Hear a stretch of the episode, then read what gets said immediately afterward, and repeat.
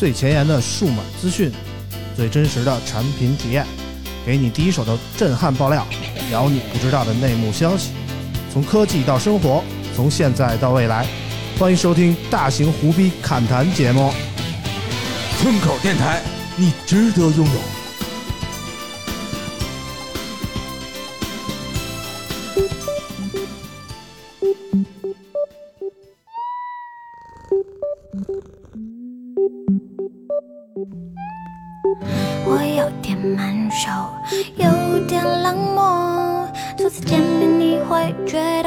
很难捉摸，但是我长得很可爱，圆圆的大眼睛，萌萌的小耳朵，还有 QQ 的小手手。我想要你摸我的下巴，拍拍屁股帮我整理乱乱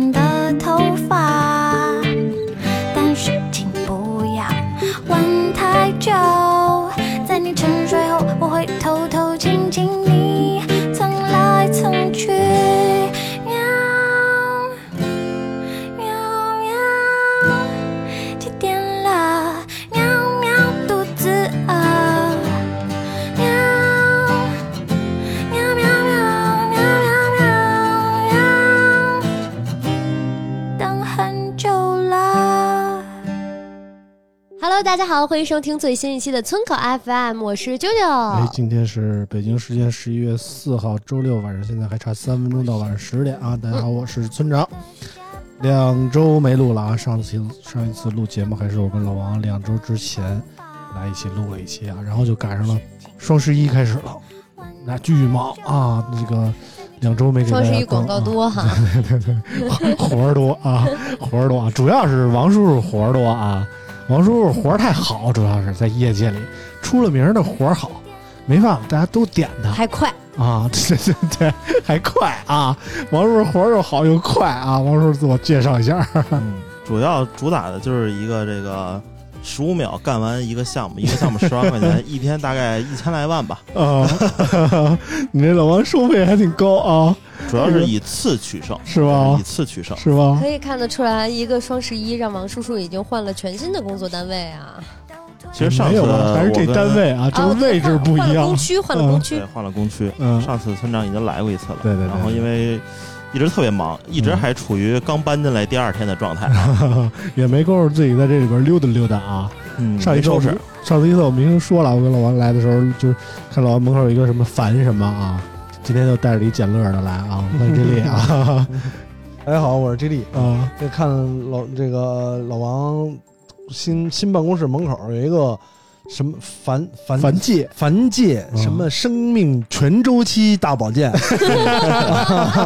我想这生命全周期，嗯。那肯定得有生命的结合，有，对吧？嗯，生命生命的这个不是诞生新生命的结合，这个是您感感觉了一下，他那边好像是，比如说，嗯，他能计算你，比如说你村长能嗯，活到七十来岁，啊你来我这儿吧，让你活九十多我操，啊，大概这意思。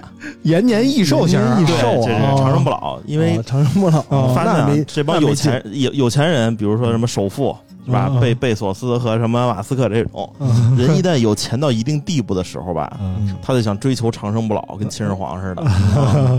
啊，反正呢，就跟我们上次聊的差不多。上一次我看到这个凡什么的这个地方的时候，就觉得你也想感受一下生命的大和谐。没有，就我我是奔着这个目的去的。老王跟我说里边都是老头老太太保健的，那咱们约定这样吧，下次如果王叔叔再迟到这么久，就让王叔叔掏钱请咱们一块儿长生不老。请请不起，请我干点两万多块钱起，请我干点别的吧，我不要长生不老。一一个疗程啊，我我体验一下。大和谐就行，我不要长生不老。你们可以去楼上的这个酒吧 KTV 啊，非常多。对，这样还可以啊。嗯，跟我说的差不多啊，就是我我总感觉那地方是卖长生馆那个人参馆的，你知道吗？嗯，差不多啊。啊，这这这掉地上什么入入土为什么 什么对，不能掉地上，掉地上就钻进去了，啊？钻进去了。得拿一小红绳拴上。呃，反正上期呢，我跟老王我们俩对口聊了一期啊，好久没跟老王，我们就只有我们俩人聊了。这这次呢，为啥是你俩对口啊？嗯，当时你不是去云南了吗？嗯，然后那期节目数码比较多，我们也想聊点正经的，就也没叫这里，大潘也不在北京，那这节目得多不火呀！啊嗯，对，听着没劲。还行吧？你你念念留言，看看大家怎么评价的啊？行，第一条留言来自爱村口的苦心孤诣啊，是一位老朋友了。他说：“汪峰上头条，村口更新节目，汪峰可以不看，村口不能不听。村口回归数码主题挺好的，村长和王叔叔的二人转真心不错。我觉得 OPPO 老王。”老老老总说的一点没，我觉得 OPPO 老总说的一点没错啊。村长就是个爱折腾、心态永远十八的年轻人。哎，这话说的，要不我走啊？反正是刘作虎钦点的，当时就是这么说的啊。你看这个听众朋友们对我们这个二人转的节目反馈还是不错的啊。我跟老王就这么一个听友反馈了一下，可见大家都不爱听吧？还行吧，还行吧。我跟老王这个默契还是在的啊对不对？啊。然后呢，让上期老王说了说那个那打针的事儿啊。嗯，那嗯，个有有听友朋友针对这个留了言啊，刚才说啊牛肉炒饭说：“这期我必须留言啊！家里领导是三甲医院临床营养师，绝对专业。老王这种情况啊，他也遇到了很多，甚至他们科室的同事也用了这种办法。嗯但是作为正经营养师啊，还是极度不推荐这种科技狠活的。嗯关于抽中人群和其他有营养及减重相关问题的人群啊，都可以来找我咨询哈。老王后续需要方案保持体重，来找我哈，免费为您服务。牛肉炒饭是吗？啊 啊，老王现在不想保持体重，关键是对我现在不想保持，我这个想持续的减。其实其实是这样，王叔叔，所以你减了吗？我觉得你一点变化都没有，就是面色变得没有以前白了。嗯，感觉你以前是其实那种我手应那个你脸手什么？我脸手应该艺 手艺，我我脸应该是瘦了一点儿，能能能能我以。为你是那么减的呢 啊啊！脱水状啊！嗯，对对对，主要是脱那么点儿，也就一一半斤都不到，可能人就不行了。老王 老王打这个斯美格鲁肽多长时间了？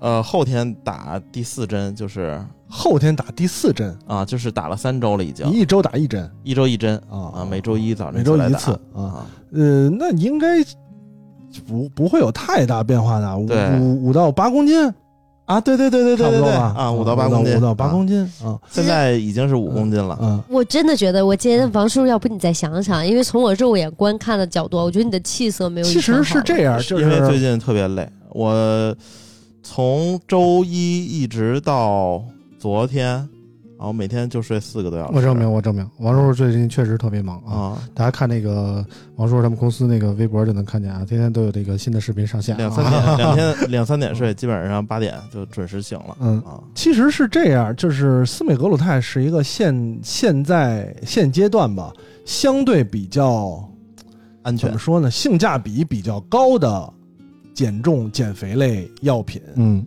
啊。它第一呢，它的危险性相对就更便宜的，比如一些专治糖尿病的，大家最以前最常用的二甲双胍啊，这不行，不符合我身份。或者 六六块钱吃一个月，你说或者这吃的有劲？或者其他的 其他的格鲁肽肽类的这个减肥呢，它相对来讲会安全。啊，呃，然后要不这个苹果用的钛金属吗？对啊，对，其他然后呢，它又呃没那么贵啊、有一些更就是效果更好的，要比这个贵很多。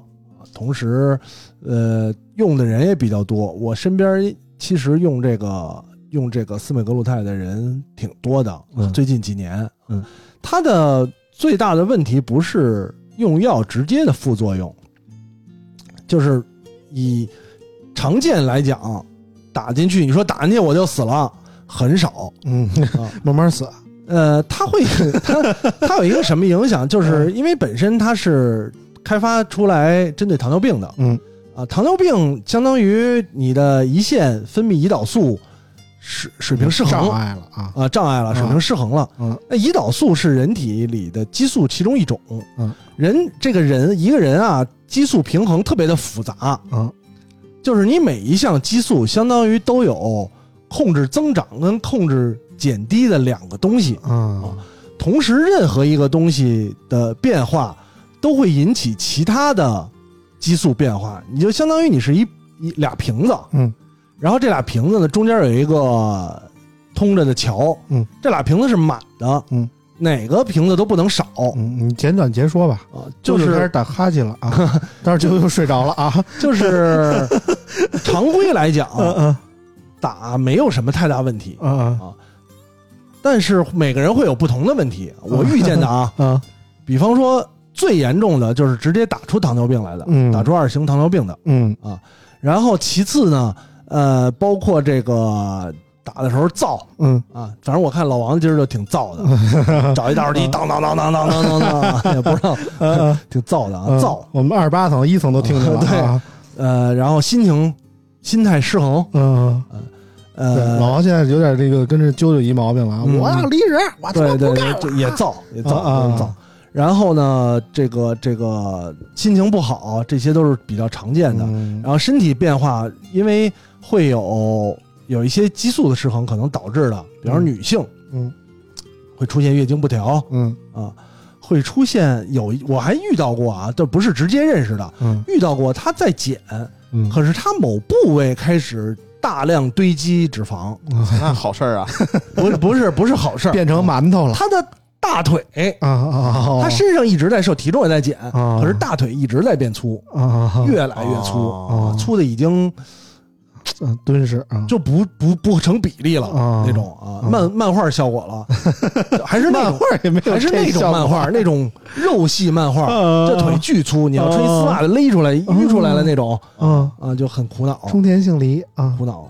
冲田杏梨整个都都大，啊没有冲田杏梨那么大。啊，反正看吧，嗯看吧。老王既然打了，嗯。对吧？那就那就尊重老王个人选择，能、嗯。能健康最重要。比方说啊，有些人嗯。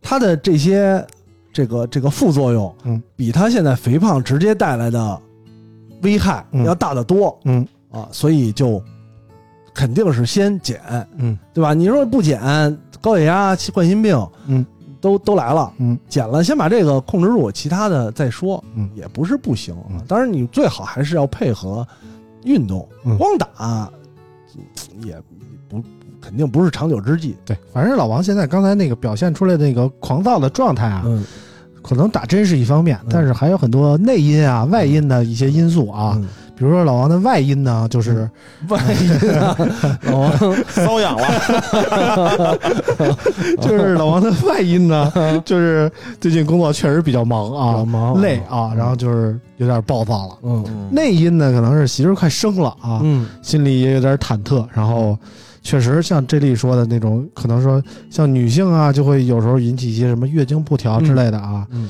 但是老王也出现了这个症状哎啊老王也出现了这个症状啊。嗯老王最近有一次雪崩了啊是，啊，雪崩了，就经历过雪崩吗？没有，没有啊，就一直都感觉挺正常的是那个种？就就感觉也不太正常，看那意思啊我身体，因为我这个人比较惜命，啊所以就是我的身体一直调理的非常好。啊，老王我属于大姨妈可以吃冰棍儿，然后且不会有什么感觉的人。啊，老王王讲讲雪崩，那天晚上，我我正在下班路上往家骑，突突我的小牛啊，嗯然后给我发一条微信说说说明天出差我可能去不了了。嗯我说怎么了？说说我来大姨夫了。我说这啥意思？啥意思？人 给我发了一张照片，是一个发照片，多恶心啊！是一张手指，上面全是血啊！女生一般都不会这么干的。啊 啊！老王给你讲讲吧。我感觉我是打那个斯里美格鲁，它有点便秘，嗯。因为它那个吃的也少，嗯。两三天就也没大便，然后嗯。突然那天就有有有有屎意了，嗯。嗯。然后特别费劲，嗯，就跟第一次似的，嗯。巨紧，嗯 然后 有史意能联系到第一次可还行？因为紧呀、你你就跟那个火车进山洞似的，啊。那个山洞比火车小，啊。那火车咚咚往里撞的那种感觉啊。你这屎咚咚撞你这个啊，对，然后呢，你特别紧，对，特我特别紧，然后使劲咚咚撞，然后我这得得让它出来呀，我得让它撞进去啊，嗯使劲，我一使劲，嗯然后一泻千里，嗯。哎，我还挺挺美，嗯，哎，我叼根烟了啊。啊，叼根烟，然后刷抖音，我说差不多了，干净了。嗯。啊老能听见这个花的声儿，对，我说我说我说这个也没有这花的声儿，没有花的声儿，我说这这个嗯。这个这个便秘就是前边那一段是非常的硬，是吧？大家有有有有经验的话，就后边就会比较稀疏啊，有干的有稀的，嗯。刚开始是干的，后边是稀的。后来我说嗯啊，可能是有点拉稀了，嗯。我说完事儿了，准备该干嘛干嘛去吧。嗯。然后照常照常这个非常精准的直接拿纸就糊到了正确的地方嗯。啊，也没有瞄准 啊，肌肉记忆了。啊然后擦完之后就傻眼了嗯。啊，按说应该是金黄色，然后 便秘不一定是金黄色吧？然后然后这个抬一般都抬起来看一眼是吧？说这个，然后对折一下对吧？嗯。然后对，就正准备对折的时候，发现我操，这个手指突然变红了，嗯。然后呢，一时间我操，我就站起来了，嗯站起来没擦干净就站起来了，站起来回头看了一眼马桶，嗯就是这马桶它不是有那个壁吗？嗯按说就只有这个中间有水的地方是有东西是吧？嗯。然后我那马桶整个壁都是红的了，嗯。然后我就有点觉得害怕了，嗯，我就觉得我他妈不不会大出血死厕所了是吧？出你血，这属于早产啊！对我一说啊我操，这见红了呀。嗯嗯啊！我说好事儿，第一次又紧见红，对我这这都一套的啊！对对对，我这啊一看，我操，要冲洗呀！然后咣咣咣擦了半卷纸啊，没事儿了，嗯。然后就开始冲，嗯。然后这个 嗯，冲不下去，发现自己确实是便秘了啊！不不不 了啊。冲下去了。啊！但是呢，还还是红的，那个就就一顿拿盆儿往下冲，嗯。然后就这个这这不行，然后坐这开始就疼了，我说不行，嗯得去趟医院可能。然后那个呃著名医院啊，嗯。二龙路非常对症啊！二龙路医生给他建议是嗯。啊，没事儿，嗯。对，给你开点这个中药 麦龙，啊，中药啊，马马马龙有了，这嗯马应龙这都是正常的。嗯，然后当时老王给我发，我说我我去二龙路了啊，我说你的去的道儿没地儿没错啊，嗯去对地儿了。我说那个正好我回家路上路过啊，嗯，西单我要不后边啊看看你去啊？老王说你别来了，我没脸见你。对，然啊后那个后来我问了一个我这同同同样这个有经历的这个朋友啊，他说这个是不是给你开中药了？我说嗯，他说那完了，他说开多少钱啊？两千多块钱药浴嗯啊，熏药熏。啊，没用，对，他说这玩意儿他妈智商税没有用，对，就是给你弄一盆儿，然后你往那儿一坐一熏啊，放屁都是中药味儿那种。没什么用。嗯啊，对，然后人说你们家怎么老熬药啊？说没有，我就是放屁我放屁来着，对，早上吃点蚕豆啊，啊对，反正现在没事儿了啊。啊。反正就是当时老王跟我说可丢人了，我妈的还穿了一白裤子啊，裤子上都是血浅啊，浅浅裤子。裤子上都是血啊，万万没想到，流就是出来了。嗯，有生之年你还能体会到，哎所以就你是女生的流完了之后止不住是吗？啊，呃，啾啾有没有这种经历？就是说一下量特别大，完全没有，因为主要我是现在卫生巾质量非常好，是吗？我？说一夜三我四次都可我也有有痔疮，嗯，十男九痔嘛。啊，挺长时间的了。嗯嗯，赶上过特别严重，就是第一次的时候，就刚才说老王不是说喷射出来、炸裂出来，但是老王如果你这种情况是一使劲儿把不是但是痔疮崩掉了吧？但是老王回回收的时候他还流，我没遇到过。对对对，我是比老王严重在就嗯就是你上厕所，然后莫名听见奇妙的听见水流声，嗯嗯，哗，水流声。我说我操，你这挺冲啊！我说怎么有水流声？在哪儿啊？然后听这个马桶里声然后就发现一道细血柱嗯，一直在喷射，我操啊一直喷，啊一直喷，但是嗯没有什么痛感，啊！对，不疼。而且在回收之后就不往外流了，什么叫它它回？流了，因为你就是你你捅回去，一一一一卡格尔运动 对是吧？一提肛，它不就啊关门了吗这？个这个痔疮主要是两种嘛，嗯一种是长在你括约肌以内嗯嗯啊、内痔，一种是长在括约肛周，就是长在括约肌周围，嗯外痔是捅不回去的，嗯嗯通常会疼，嗯嗯然后内痔呢不怎么疼，嗯它就会充血，嗯而且你可以把它捅回去。如果捅不回去了，直到就是这个内痔脱出嗯脱垂的时候，你才需要做手术嗯给它切掉。嗯，反正这里什么病都懂哈，嗯，没有他不懂的病啊。得过可不就懂吗？这这种下三路哈，德国可不就懂吗？嗯那第一次的时候也挺害怕的，嗯但是后来其实就是用药，你就是少吃辛辣的，不是不是，少着急那。都是后来的事儿了。嗯就就当时老刘这个事儿，我觉得挺不吓人吗？就最近我听了一个嗯。就是别的播客节目啊。你会收回去一直留吗？啊，不留吧？就就别的我不留那就正常就是最近我听了一个最近我听了一个别的播客节目，嗯。就是一群女的聊天，就是聊这个来例假这个事儿啊。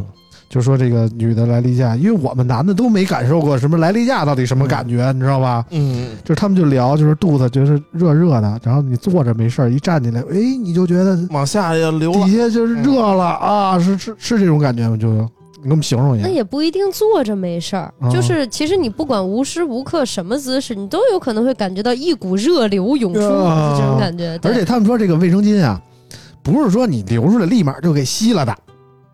说如果你比如说你一直躺着呢，突然坐起来，量特别大的时候，说这是慢慢往里渗的，嗯你知道吧？它不是说一下就渗进去的。我觉得这是他们的姨妈巾买的不好，就是买好。我觉得女孩子就是对自己好一点，嗯这分情况。有部分品牌，就比如说我在外地出差，嗯我可能去一些很贫乏的地方，嗯然后我可能有一个超市买一包就不错了。嗯那种姨妈巾你会觉得，就我坐着的时候，然后我站起来，你甚至会觉得顺着屁股沟子有血往下流 都有可能。嗯但是买买一些好一点的，然后就是屁股沟往下流？你从后背出来呀？因为因为你坐着的时候，不，因为不是 太多了，然后你不是你想这，你就相当于坐在一盆水上，这水就慢慢吸进去啊。哦水多了之后，你不就往外漾？他们说最夸张那种姨妈巾，说前面能到肚脐眼儿，后面能到屁股沟儿呃不，嗯 一般晚上我们用安睡裤，就有点像小孩的纸尿裤。啊。然后就是就是我一般是晚上都是安睡裤，所以我不会用夜用的姨妈巾，就很长那种，因为你也不是很舒服。啊你就是安晚上安睡裤，然后白天用我用最薄的姨妈巾，啊因为我属于就是因为我身体真的很好，嗯就是我属于就是不量一向都不会很大的，因为很大我我这身我这小身板也扛不住。对 对对，你本身也没多少对，血啊，所以什么像很多女生弄到衣服上啊，弄到床单上啊，我都没有经历过。啊就是我我媳妇儿老经历。对我们家的床单上永远都不会有姨妈，我媳妇儿这岁数了，还动不动就我妈说：“哎呀，你看，所以现在还弄弄，所以现在其实都推荐用棉条嘛。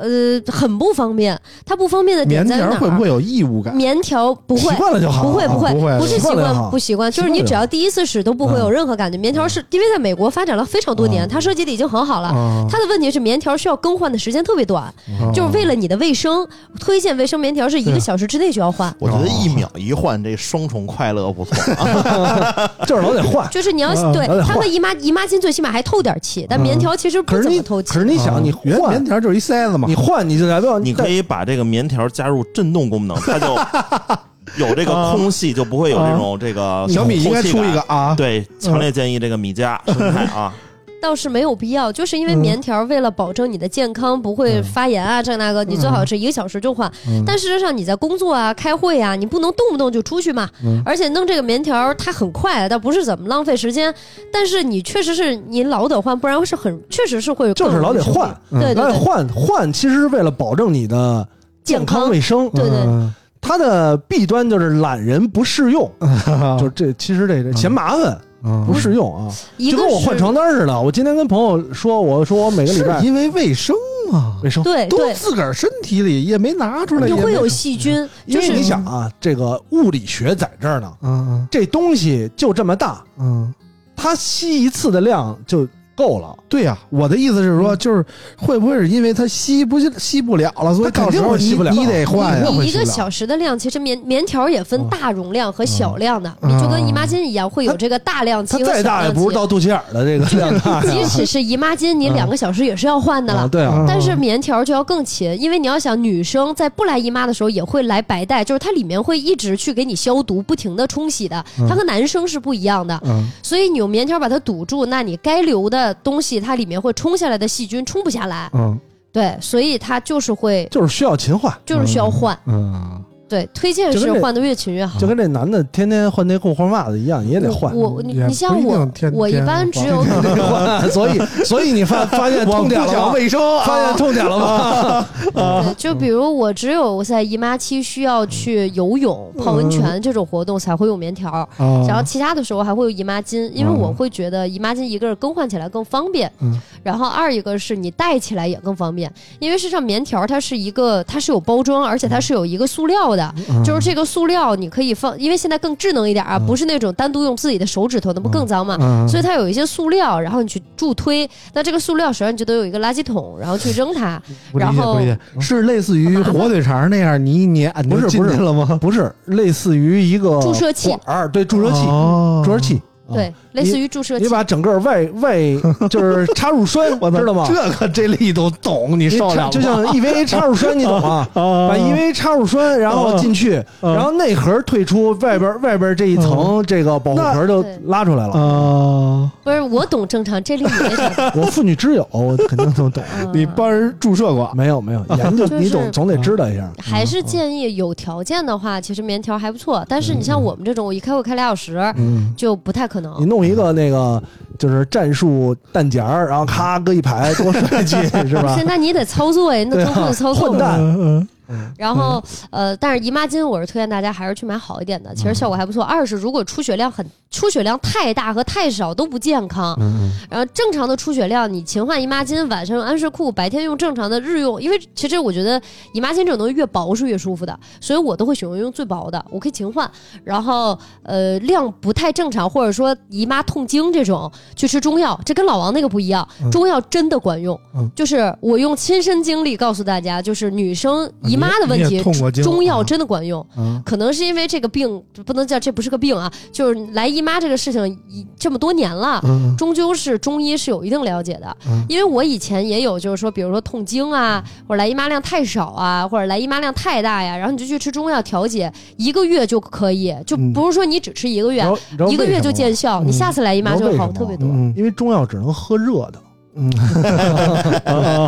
对 多喝热水对啊啊！对，这是有道理的。所以我们为什么聊起这个话题？真的管。用。因为妇女之友嘛，全喷血嘛，今天就是血淋淋的我特。别建议，就是啊这些男生啊，如果你说你女女你女朋友这个来姨妈肚子疼、脾气大都有用，就是中药一治脾气大，二治身体本身，三治长痘，就是因为很多人来姨妈会会什么 你说这是会什么。同仁堂开的，你把那包装拆了，你你与啊其气一些红糖水，你不如踏踏实实带他去看一次中医。嗯虽然中药贵了点儿，但是它它管用的部分特别多。就有的人来姨妈会长痘，嗯然后来姨妈会腰疼，然后包括痛经，然后去吃中药真的都管用，尤其是对人来姨妈会吓人。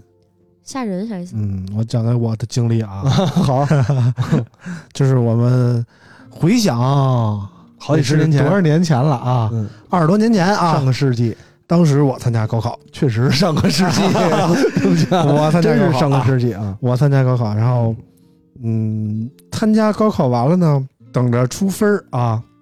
然后呢，就是这个阶段呢，我的女朋友就一直没有按日子来啊。我就想，会不会是有了？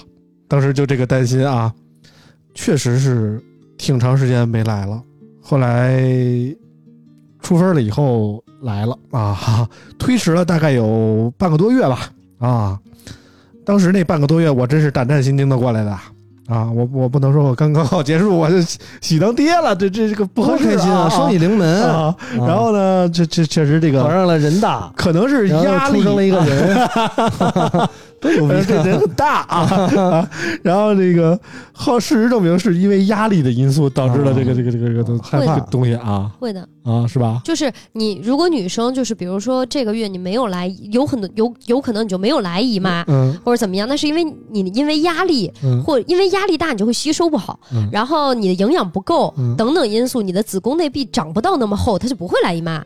然后所以一般不来的话呢，最好就是推荐大家可以去医院做个 B 超，做 B 超能看到，不是说看孩子，是看到你的子宫内壁现在有多厚，我操它！能看到厚度，万一看到了孩子怎么办？不会，他会办怎么办？呢 就他会他会看到厚度民政局办。就是就是看到厚度就你就会大概知道为什么不来，或者说大概他要多久才来，然后顺便这个时候医生我给你开一些中药，因为如果你半推迟了半个月才来，来的时候那一次你身体一定不舒服，嗯对，然后你提前吃一些中药也能够奠定你来的时候不会那么不舒服，所以就是让自己过得好一点，吃中药它都不只管一次，真的管用。就其他的病我不敢说，但是都关于女生大姨妈这个绝对是有用的。但是我们节目确实没什么女生听啊，嗯，可能就小太阳一人就是男没什么生听嘛男生你要了解一下，男生要了解一下，啊作为一个这个新时代的男性，啊因为倒霉的人是你们，为什么我这么了解？对吧？就是关键时刻用得上嘛。哦，原来女生每次说我倒霉了，都是我们倒霉，对呀是这意思吗？对呀、啊，脾气不好也找你们，肚子疼也找你们，哦然后你让他多喝热水还得骂你，对吧？踏踏实实就是看病吃药，因为我一直不是要在室外工作，嗯我有的时候去零下三十多度，我来着大姨妈都在零下三十多度大雪地里露营，嗯就这种，你说我身体好得了吗？但是我嗯吃中药，我大姨妈就非常健康，我就属于来大姨妈喝凉水，然后吃冰激凌，压根没事儿。作当然这样你看啊，大来大姨妈又喝凉水，又吃冰激凌，零下三十多度，嗯你是得吃点中药，嗯是吧？你上回凉了吃中药，你是你看就你还当喝热水呢，对？你还管用吗？就是嗯就是怎么说呢？就是我肯定当时不会吃，啊，都是平时调理。嗯来大姨妈期间是不推荐吃不吃中药的，嗯，中药在来大姨妈期间是要停掉的。啊，呃，哺乳期，平常就然后大姨妈都不能吃。那平常大姨妈时候多喝热水，就是让自己平时生活的喝中药，喝中药啊就是让自己生活的好一点，因为你看不，这其实全世界很多国家的人来大姨妈都是照样吃冰的。嗯嗯，咱们的体质本身更适合热水，这是一定的。我主要是因为我喜欢吃，嗯然后那就为了让自己你生跟大民他活得更开心。妈差不多，不太同意啊，啊。不太同意这个，嗯但是也是也不说不同意，好多人会攻击我，同意同意。没啥，我推荐大家不要像我这样干，我纯是因为。这不叫作，就是我吃了以后身体没事儿我就吃呗，你有事儿你就别吃呗，就这么简单的事儿嘛。反正就是当时老王血流不止的时候，没考虑过带个卫生巾之类的吗？没有啊，老王不是刚才说了，我以为老王，我第我我提纲啊，对我我没听，嗯 我以为啊，老王是起来之后。嗯，这个痔疮回退还流，哗哗站着就开始往外滴的。我说那确实没听说过，啊确实跟踪老王了。我也没啊赶上。老王。去过这儿，老王去过那儿。对对对，我也没赶上。老王是可以弄的，有男士的，哦，还有男士的卫生巾，有男士的卫生巾和安睡裤，因为你就纸尿外置没有办法，外置回不去。那种医院就能开。啊，应该是没有，什么呀？那你想要直接一个站着就拉的那种，站着没法拉呀，站着你括约肌怎么张开啊？呃，你撕裂了，我以为你想要一种。站着就喷着，那肯定有。就因为我之前不是那个小便池嘛，好多听友都不知道这梗，你说这站着就喷了的肯定。那有没有可能你这次就是来自小便池的报复？嗯也也有可能，以后应该对小便池充满敬畏啊。就别说站着，站着就拉很正很正常，嗯你不需要蹲下。就你想小孩儿、婴儿嗯躺着就能拉，他怎么拉的？是啊跟你，站着一样。对呀，就没有这种裤子嘛。嗯，裤子嗯，你就站着就拉的拉一裤行子。行行行行，啊，别聊这么恶心的了，行不行啊？那你有点离不开屎尿屁了啊！有点恶心啊。行行，咱们回回归正经的啊，今天我们计划是录两期，因为我们也不保证下礼拜有没有功夫能录上啊，所以呢，今天要说的内容比较多，我们打算呢先把这个留这个言念留言先留两条，下期再念吧。行，啊，然后呢，我们先把这个数码相关的内容呢先过一过啊，可能这一期还说不完啊，嗯。我们先这一期说说到哪儿算哪儿，然后下一期呢，我们再跟大家聊一些乌七八糟的啊，这次期聊这么多乌七八糟，反正最近准备的新鲜事儿也挺多的，这个这两期呢，相信都会挺精彩的啊。我们先让九九给我们念一条新闻，也是上一期我们搁置的一个话题啊，因为上一期我们打算就是说说说这个小米十四的啊，这是最近也算是正式发布了，而且卖的还不错啊。我们就给念念。十月二十六号，小米正式发布小米十四系列机型，该系列全系首发搭载第三代骁龙八移动平台。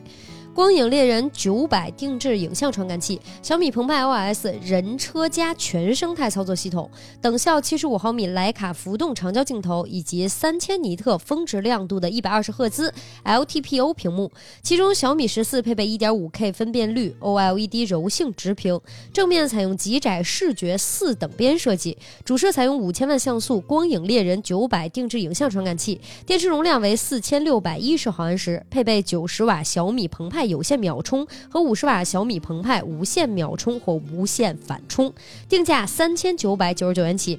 小米十四 Pro 配备二 K 分辨率 AM AMOLED 全等深，哎自己拼。出来了啊，自己拼出来了。小米十四 Pro 配备 2K 分辨率 AMOLED 全等深微曲屏以及小米龙晶玻璃，主摄采用支持五千万像素光影猎人九百定制影像传感器，额外支持一零二四级可变光圈，电池容量为四千八百八十毫安时，配备一百二十瓦小米澎湃有线秒充和五十瓦小米澎湃无线秒充、无线反充，定价四千九百九十九元起。哎，这个小米十四系列啊，最近卖的确实非常火。不过我们现在再聊，可能有点不赶趟了啊。但是怎么说呢，还是给大给大家补上这些内容吧。就是确实卖的好啊，小米这个。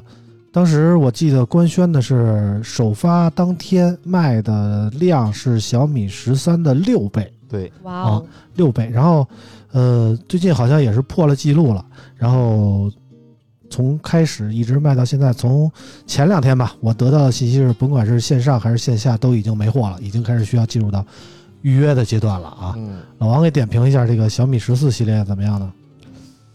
小米十四系列确实我觉得不错，像去年那个小米十三的时候，大家可能一直都关注小米十三了，嗯，没关注十三 Pro，嗯，但今年我觉得反而更应该关注的一下是十四 Pro，嗯，啊，整个的手感呀，还有它那个屏幕，嗯，还有这个就是它上下是对称的，全等微曲屏，对啊它那个深微曲屏还是？呃啊？对 全等微曲屏，它那个你说是曲屏吧，嗯。它曲率又不大，对。啊，然后它有有有一种这个盖上的感觉，然后有一点点凸起，嗯。然后和这个背盖呢是对称的，对。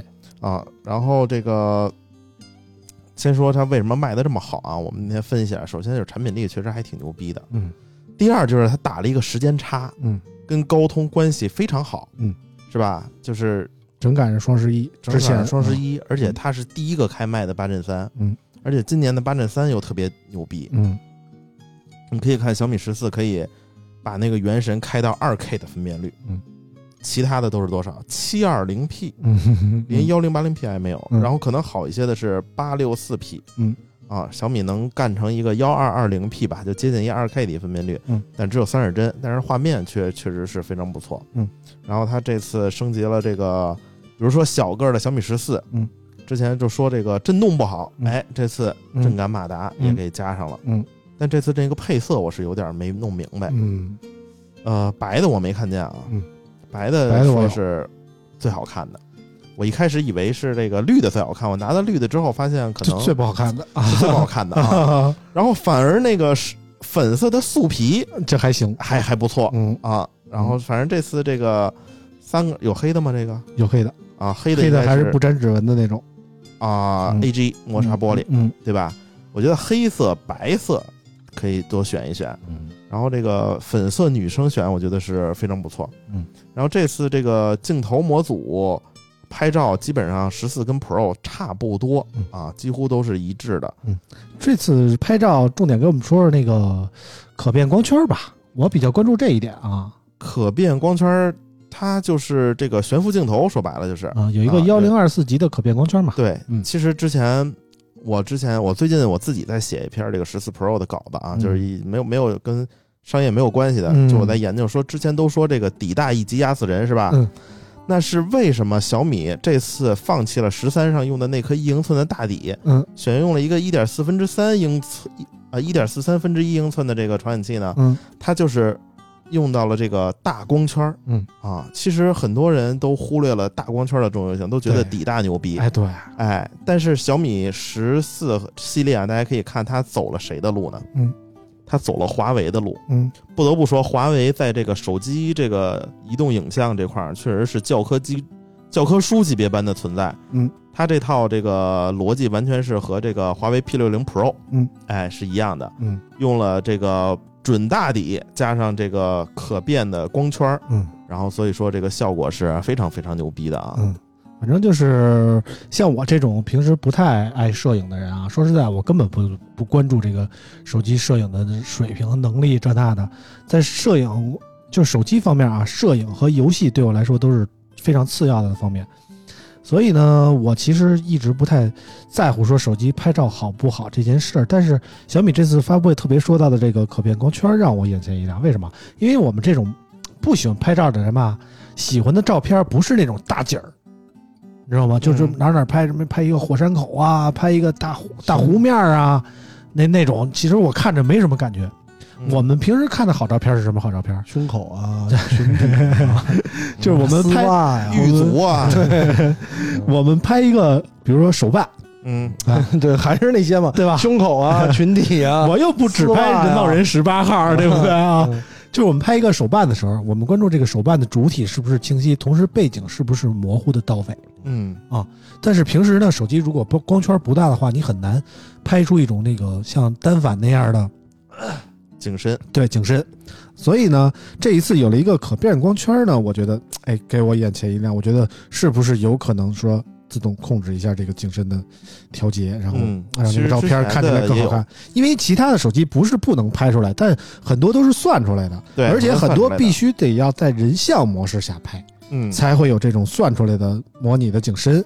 所以很多时候，我想拍一个，比如说我拍一个静物，有时候我拍一个什么什么样渣儿什么的，就是那种给产品拍一个图那种，嗯。我特别想把背景拍虚了，就像魏布斯他们平时拍的那种似的。嗯，但是我发现手机根本实现不了，iPhone 必须得上 iPhone 也不行，iPhone 可以，这真的不行。试，一下 iPhone 的电影效果。主要是真的不行啊。你！说的那个是视频，但是这次小米的这个视频也也非常牛逼嗯。啊。嗯，主要是这个大光圈它是进光量，嗯，进光量是非常重要的。你可以看那个等效一英寸的光圈，就是十三 Pro 它并不是完完整的一英寸嘛，嗯。啊，它光圈才二点一三，嗯。然后十三 Ultra 最牛逼的是一点九，嗯。而小米十四 Pro 是一点八六，嗯，这就是用中底加大光圈，然后带来这个特别牛逼的进光量之后，嗯，然后它这个拍摄效果确实是非常好啊，大家可以看一看，这个越来越有点这个华为的那个意思了，嗯。用中底加大光圈的方式，这个就是我觉得这个可能会是。未来的一个发发展方向，嗯。但是我最近看了几个新机啊，就是嗯。OPPO、vivo，嗯，vivo 还没发布的那个，嗯，呃，用的是 MX 九系列那个传感器，嗯。还是在做这种大底的这块儿，嗯。我觉得可以适当的改变一下了。小米做出这个改变，我觉得还不错啊。嗯，当然那个老王更推荐的是十四 Pro 啊，我对。这种小屏党肯定还是坚持使使用这个数字系列啊，十十四啊。像我跟老王不一样，老王属于那种，你跟老王一样，你们俩都用 iPhone 的。等会儿再聊这事儿啊，等会儿再聊这事儿啊。啊，那个这里注意到了，这我反反而他手里拿了个小米十三，非常的这个这个长久以来一直在说啊，iPhone 这个形势逆转了。然后他妈的今天一来，然后村长在那儿摆弄，嗯摆弄说：“哟，村长换一 iPhone。”村长说：“哎呀，我不当主力机使。”嗯然后老王呢，老王这个 这个桌上摆了一个嗯一个。不说品牌了啊，然后一直一开始来我们这儿，我说老王这手机也不拿，待会儿老王坐我旁边一看，一直在抠手机啊，也用一 iPhone，、啊、然后啾啾也用一 iPhone 啊，一屋里仨他妈 iPhone，我，哎呀，我就老王最近给我打电话都不打微信了，都 FaceTime 了。发现 FaceTime 真他妈清晰，啊对，嗯，操，惊了都啊！反正我们说回来，这个小米十四啊，反正我一直就是使用这个小屏的手机啊。我跟老王不一样，老王属于那种数码媒体，而我在小米那儿呢属于行业媒体，所以我不像老王能拿机器拿的那么全。小米给我的选择是你要十四或者要十四 Pro，我坚定的选择了十四。然后小米问我你要什么颜色的，我说我要白色的，别的不考虑啊。然后就说白色的缺货呀，白色的没货呀。直到前两天我才拿到真正拿到了小米十四啊，我确实也没有用两天，然后也没有更深度的感触。但是我觉得，其实和十三相比啊，因为这里现在用着我嗯传承下来的十三啊、嗯啊，我不是那个过继给这个 J 莉了吗？我这小米十三啊。然后你就换了 iPhone 了，啊，反正和小米十三比呢，就是小米十四这个小屏版本的，从手感上来说其实差不多，几乎没有什么区别。然后相机的这个水准明显提升了嗯啊，提升的幅度非常大。其他的，我感觉说实在的，还是这个我之前一直使的这个十三的蓝色素皮，我觉得更好看嗯啊，能跟这个。这个蓝色素皮相比的十四系列对应的，我可能觉得也就粉色那个素皮还好一点。，对说实话，拿到那个白色，我也没有感觉到特别惊艳的感觉。是。就有点太素了，太素了太素了啊。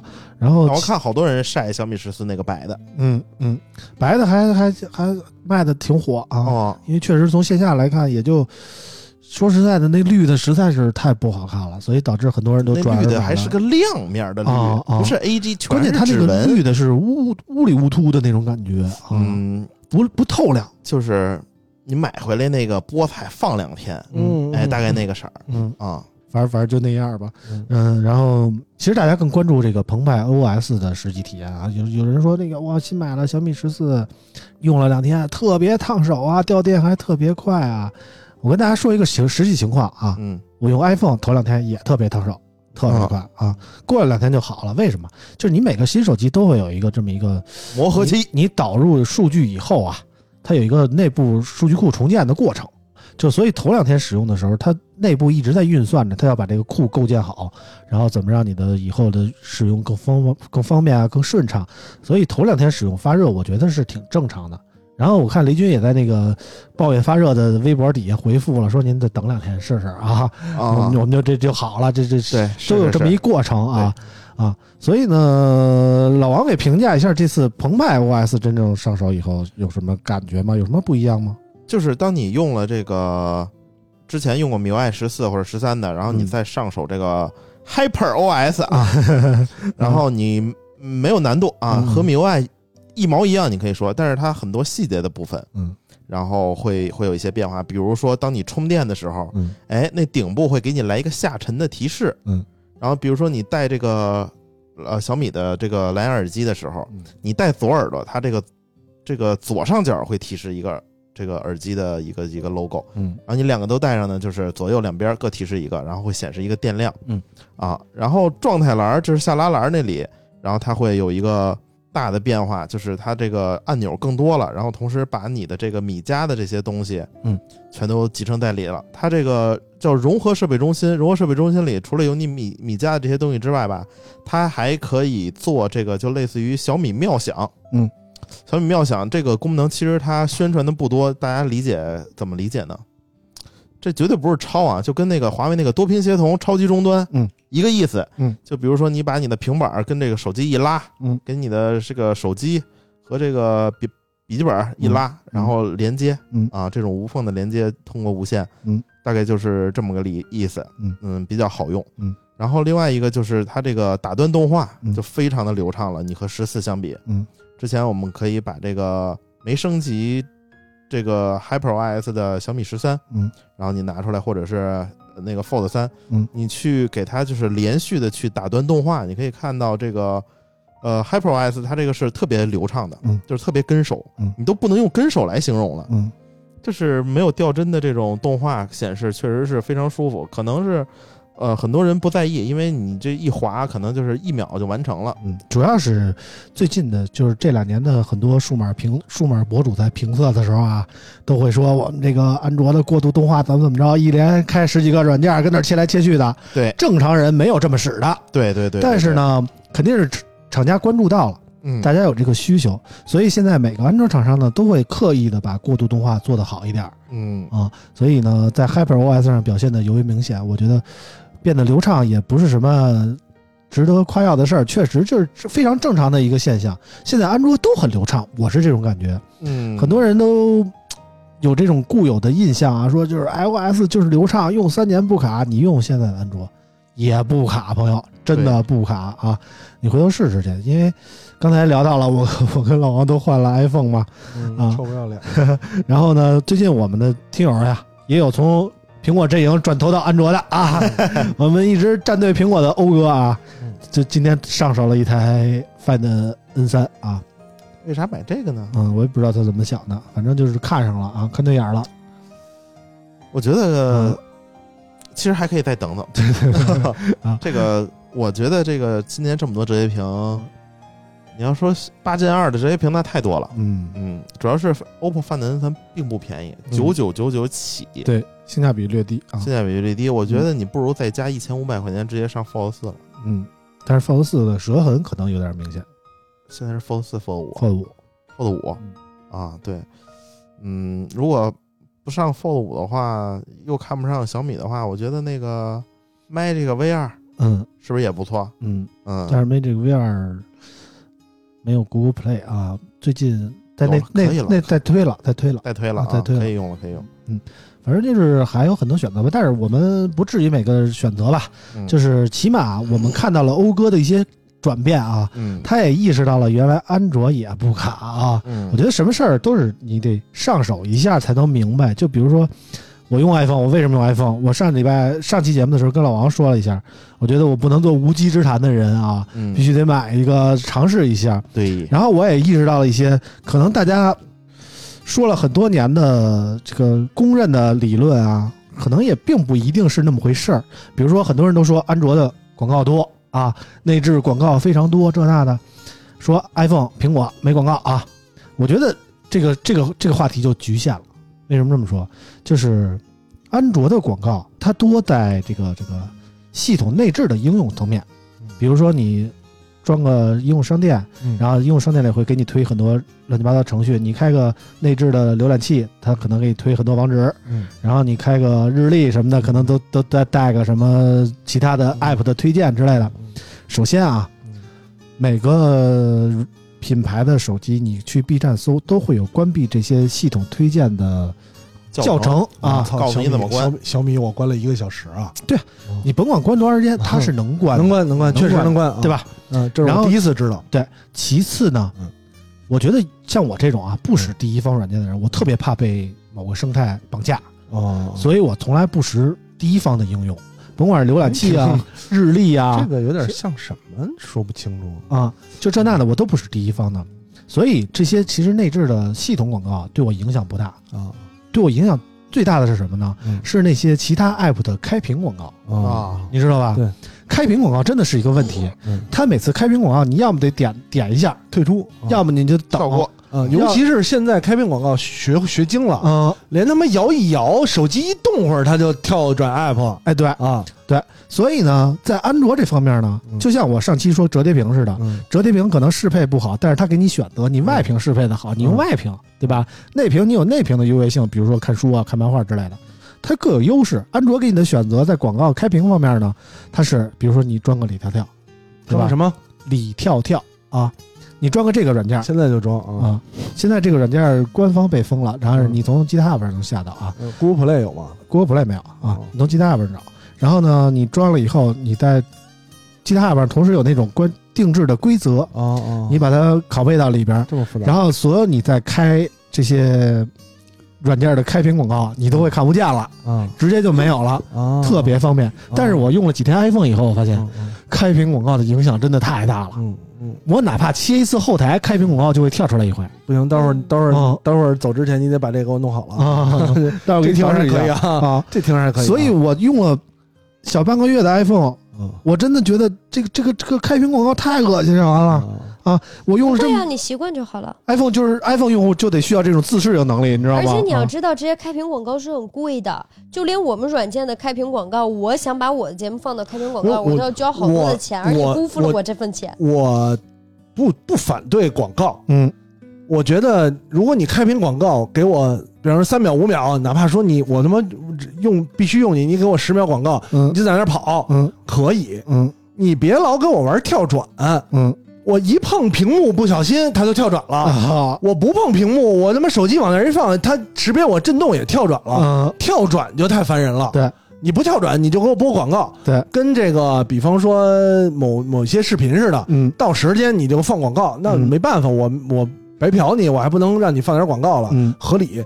跳转真太讨厌了，对，真太讨厌了。可是如果不啊能跳转的话，开屏广告就不值现在这些钱了。对，所以他们耍流氓。对，但是我一个普通用户啊，对我我又不是投的广告的人，对啊，我也不是挣这广告的我钱我，管你们对我公司管你挣不挣钱挣呢？挣多少钱呢？我的目的就是极少、最大限度的不要干扰到对我使手使用手机这个过程，你活不下，去，活对该吧。？说实在的，上礼拜上期节目我们算了一下，我已经大概五年没用 iPhone 了。嗯我这次再用 iPhone 的时候，嗯，我就深切的体会到，我他妈切出去一回，这个开屏广告跳一回，对。切出一回跳一回，嗯。就实在不厌其烦，你知道吗？就是这种感觉。我在安卓上这五年，基本上我就没见过开屏广告啊，啊。你到时候给我弄好了再啊！不知道老王这用 iPhone 的时候，这个感觉到这这个现现象没有？啊？开屏广告，我用安卓的时候我就知道，比如说嗯。打开微博，嗯。打开什么浏览器什么的这种，嗯。我一般都快速的能点到右上角那对，个你能跳过。点啊，你不用李跳跳是吧？啊，我不用，我就嗯一般就跳过了。其实嗯。特别烦，尤其是当我着急干一件事儿的时候，嗯。就比如说我要特别着急，我要插个东西，嗯。然嗯，后那开屏广告呢，它前三秒不出那个跳转，对，对吧？它是有一个缓渐出渐入步的那种感觉，我操！就我的使用我的使用场景就是我在那个开车的时候，我要频繁的在播歌的页面和这个高德导航里来回切换啊。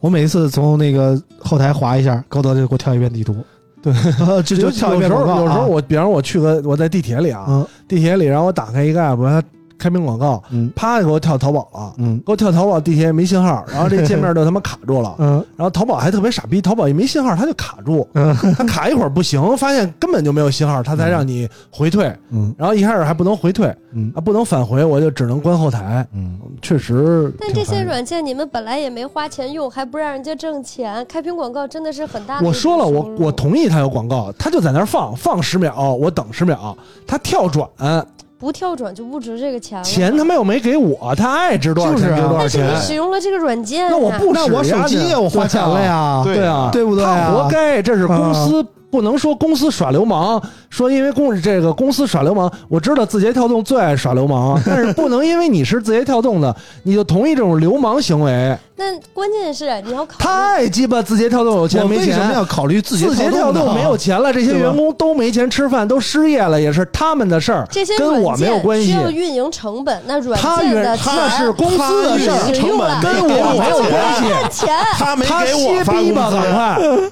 好吗不是？你使用了这个嗯软件，你就你你需要变相的为这个软件付费我，不需要，你需要我不付费，需要你怎么没有他歇逼就完了，我不需要为他付费。那你别使。我凭什么不使啊？他在那儿开买的手放下载，机里它有，对，他在那儿开放下载，对吧？要么你别开放下载，要么你下载的时候收费你。需要付费，然后才能够让它更好的维持下去、啊。我不需要它更好维持下去，它歇逼就歇逼吧。市场上没有字节跳动，还会有心脏跳动还会有狗鸡巴跳动，会有很多跳动，也不至于，是他的事儿。淡定淡定啊，反正我就是不使用不知道啊。我现在得出了一个结论：苹果是广告最多的手机，对我来说就我哪有手机广告啊？就是开屏广告影响对我来说最大。你安卓下他妈的多了那种，安卓可以跳过嘛，跳跳啊，对吧？我还是那个观点，他跟我说安卓 iPhone 也可以跳过呀，不是不是，安卓是软件自动跳过。呀，不是不是不一样。啊，明白吗？他说用第三方跳过，啊。我没办法反驳他，因为他跟我说我不知道能不能嗯。啊，等会儿我要节目结束之前，他帮我第三方跳过。安。卓不用我自己去点那个跳跳过的钮，它有开屏广告，它自己就跳过了，你明白吗？它不影响，它不会是维持那三秒钟啊。那啊，最好了啊，你知道吧？就说安卓给了你选择，但苹果没给我选择，我就是想表达这个观点。所以说，这这是实践得出来的真知啊。所以确实有这个问题。啊，在最后总结一下小米十四系列吧 啊，就是为什么卖的这么好？我有一个观点啊，嗯，就最近好多人不是不让用 iPhone 了吗？那人家都买华为了，这都是老早的事儿了。就是比如说啊，啊，我是一个 iPhone 十四或者呃十十四或者十四 Pro 的用户，我想要一台小屏的，不想要大的。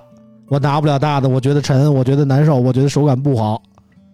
我有的选吗？我只能选小米十四，对吗？市面上没有类似的小屏旗舰了，啊，好像是对吧确实没有，对吧确？实没有啊。对吧没有，小米在这一方面确实占到了这个独一份儿，确实没有。嗯，让这些不能被迫就是被迫换安卓的用户，在选择的时候想选一个小屏的，他只能选小米十四，对他没有别的。现在手机厂商就是，呃，他他觉得啊，他这个选选小的手机，他以为用户需要的是轻薄，嗯，其实他说的是这个屏幕小，而不是你把这个手机，呃，屏还很大，但是你给它做薄，嗯我就特别不喜欢这种。嗯不好拿比。如像 vivo 的 X 九零嗯，是吧？嗯，它属于小屏旗舰吗？你说？也没有那么小。其实就是它也没有那么小。其实就是拿在手里的感受，对，就是一个一个很玄学的东西。嗯为什么？就是因为自从用了安卓之后，我也在不跟之前说也看的越来越多了。为什么？因为我对我我也对多多少少对索尼有一些品牌倾向吧，有时候在看，，嗯都知道，就看完了之后都知道，好像系统反正特别烂，嗯但是还是有很多人喜欢。嗯就通通过虽然没有触没有摸过这个最新款的，但是村长之前使用的那个，嗯就你拿到手上，你没办法用一个数据量化它，嗯，但就是但舒服，拿到手上就是哎，这手感真好，啊。就是就是这种感觉，无非就是一个手感。对。这个手感真的需要硬件设计去不断的用模具对让不同的人使用拿对得到反馈细调，对不是一个一个那么简单的事儿。我仔细品了一下，其实市面上小屏手机还是有一些可选的，比如说三星 S 二三，嗯比如说夏普有一个，再比如说索尼的嗯啊，还有 LG 的，好像也有啊。但你分析一下，好像国产的只有小米有。确实是，是吧？是你但凡不让用 iPhone 了，那你用一三星好像也不合适，对吧？嗯你用索尼得多大的信仰啊，嗯嗯对？吧？你用夏普的，你用 LG 的，你都不好买，嗯，对吧？对，啊，所以你只能选择小米十四。所以小米十四卖的这么好，我觉得也是有道理的。好，有道理的。关于小米十四，我们就说到这儿吧。嗯说太多了，这这期时间有限啊。我们其实还准备了一条关于苹果的新闻。嗯刚才我们聊了半天苹果的手机，其实苹果这次开了一个发布会啊，呃，就不让揪念了，因为简短截说吧，我们时间差不多了。呃，苹果最近发了一个 M 三系列的 MacBook Pro 以及 iMac 啊，大概就这样吧啊。重点是 M 三系列的 MacBook Pro 仍然配备了八 G 内存啊 啊。这这老王有什么想聊的吗？关于这方面啊？呃，我一开始是准备买的，但是其实 M 三约等于 M 一 Max，来理解一下。嗯。所以说，当年买这个 MacBook Pro 十六寸的人，嗯。绝对赚了啊！嗯。先用了这么多年，嗯。嗯，这个主主要是 M 一牙膏属于这个 M 一 Max 那个，嗯，属于这个牙膏挤爆了，然后嗯。从 M 二到 M 三开始，可能这个牙膏挤的有点儿太太太太太厉害了啊。嗯。然后基本上就是它出出这么多 M 芯片的这个笔记本，它说它主要意思并不是让你从 M 一 M 二换到 M 三，嗯而是让那些还在使用英特尔的芯片的 Mac 用户进行升级啊啊。那得好多年以前的人了。对我，其实不是，其实也就三年前。嗯，三年前你记得吗？就是大威买了一台嗯二十万的叫 iMac，iMac，啊啊，英特尔英特尔的什么 i 九什么顶到头，顶到头啊嗯，他他那应该没顶到头，反正也小二十万。嗯，然后也不知道怎么想。对，二十万买了一台 iMac 之后呢，紧接着第二年出了个 M 一芯片，啊，只需要他妈两万块钱嗯，Studio 只需要他妈四万块钱，就可以他妈的嗯，呃吊打他妈二十万的这种东西，可能嗯，这个对对这种英特尔用户来说是一种伤害啊。嗯，反正就是现在还这个 M 三的 MacBook Pro 啊，八加五幺二起售价幺二九九九啊，很多人都吐槽说这个从 M 一开始就是八 G 内存啊，到现在他妈还是八 G 内存啊。对，然后说实在的，苹果算力看起来提升了很多，嗯起码相对于 M 一来说提升了很多。嗯，但是说实在的，如果你不是一个 UP 主啊，生产你力工干嘛具，使？我实在是想不到啊。，对。嗯后来我还想，我说要不然我我买一个，嗯，然后我一看这个，它这次八 G 完了之后竟然是十八 G，嗯我 不知道这个内存是怎么匹的啊？嗯是两条你选择啊。两条九 G 的，还是一呃 八八加八加二？我不懂这个内存是什么规格啊？嗯反正这个十八 G 内存，我觉得还是他妈的有点意思嗯啊。嗯，然后这个后来一想，这得一万五，嗯嗯，从那个老顶那儿拿的话，大概一万三千出头吧。嗯啊嗯，我建议是用 M 一 M 二的，就没什么太大必要换这个 M 三了啊。对对对，那天我看一个博主也说嘛，就是 M 三换到了从从 M 一换到 M 三啊，发现确实牛逼了一点儿，牛逼在哪儿呢？视频导出速度啊快了五秒。他说我他妈缺这五秒吗？我缺的是升级那钱 好吗？啊，对不对？啊？但如果说这个这个五秒给我加上，那我提升有百分之三十三了。对，能十五秒变成二十秒了。啊你比较需要这五秒啊对，啊提升近啊，这这属于提升对啊，百分之二十五吗？提升百分之三十三啊，是吧十五秒的百分之三十三嘛，三分之一嘛。嗯对对对对对，嗯嗯，反正就是苹果不断的在这个自研芯片上发力啊。然后我们注意到，其实高通之前不是在夏威夷开了一个发布会吗？嗯除了那个发布了八阵三以外，还发布了一个应用于 PC 产品的呃骁龙 X Elite 啊。啊这么一个芯片啊，它也是四纳米工艺打造的，然后呃，针对于 ARM 架构的这么一个 PC 用的芯片啊。我觉得嗯其实高通现在的实力也不容小觑啊。呃，在甭管是 CPU、GPU 方面，呃，八至三全面领先于苹果的 H 7 Pro 啊。嗯在呃电脑方面呢，这次的 Elite 虽然我们没有还没有上手过采用该产品的 PC 产品啊，但是我觉得也可以期待一下。如果真的呃有这种 ARM 架构的采用高通 X Elite 芯片的电脑出现，我觉得在续航性能上追平 MacBook M 系列的 Mac 呃电脑啊，应该问题不大。其他就看软件适配了。其实苹果的软件适配也那么回事儿啊，它只是常用的那几个，大家比如说什么那 Adobe 系列的，对。啊，微就是那些软系列的办公的软件嘛啊，但是我之前用这种 ARM 架构的 Windows 本儿，感觉体验都非常的一般。嗯。啊，对。所以还是看软件适配吧。我觉得采用 ARM 架构的 Windows 本在初期也会面对于软件适配的问题，像什么苹呃微软自家的 Office 什么的，你肯定不用担心。；Adobe 这种的你也不用担心。嗯，基本上，如果说但采用是不担心也担心，嗯，因为我们 Windows 用户都鸡巴用盗版软件儿，你用了 ARM 架构的那个，你没法破解，啊没有是有，啊。你很难破解。啊。啊。像现在那个嗯。呃那个那个那个最新的那个骁龙的那个 ARM 的本儿叫什么来着？八 C 八叉 C 什么阵阵二啊，是吧？啊啊，好像就是是那个最新的是阵三是吧？嗯然后那个软件儿，然后我下了一个这个什么什么 Office 什么乱七八糟，就很难部署给它破解。嗯，所以说还是踏实这个用叉八六架构的啊。嗯我后来想买那 iPhone，我要不要买一个那么苹果的那个？你也想被生态生态捆绑一下、啊？对对对对对，因为嗯你看我之前用小米的时候，我就小米笔记本和小米平板加小米手机。嗯，我跟你说，你必须得买，买完了之后你就感觉原来 iOS 真他妈好。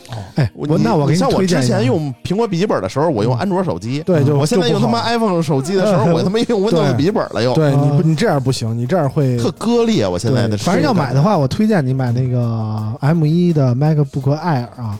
首先，现在从 M 一的 MacBook Air，对因为因为 M 二系列的 Air 开始就变成那种 MacBook Pro 的造型了，就是特别方砖那种嗯啊。但是 M 一的还是保持那种楔形的造型。我知道，我啊之前我就是我去年卖的我那个 MacBook Pro 就是十四寸的那个，嗯，就是那种方砖的造型，我就不喜欢了，你知道吗？哦我就觉得不显得轻薄。然后 M 一的 MacBook Air 呢，它没有刘海儿，然后是一个完整的屏幕啊。啊是就是它看起来好看一点。最关键的是，现在拼多多的价格，M 一的 MacBook Air 八加二五六的大概也就四千五左右，八加五幺二的大概是五千出头啊。我觉得现在非常适合购入，无论是从性能还是从价位来看，我觉得你体验不出，就就普通人类啊，不是那种特殊工特殊工种，你体验不出和这个 M 3的性能差距。然后从轻薄方面啊，从价位方面啊，我觉得现在都是挺合适的啊。基本上给老王一个建议吧，啊。然后今天的这期节目差不多先聊到这儿啊。我们这期唯一提到的华为的时候呢，是那个老王说这个小米这个拍照啊像华为啊。嗯，我们还有一条华为是手机拍照的老师啊，对对对，这点我给这个第一品牌高度认可。对我们这一期对华为是这个这个态度啊。等我下期的，下一期就不一定了啊！下一期我们一条劲爆的新闻，到时候等着大家啊！下一期我们还有更多 好玩的。新故事、杂七杂八的东西，杂七杂八的会更多的融入进来啊！所以今天我们这期节目就先聊到这儿，非常感谢大家收听，我们下期节目再见啦，拜拜。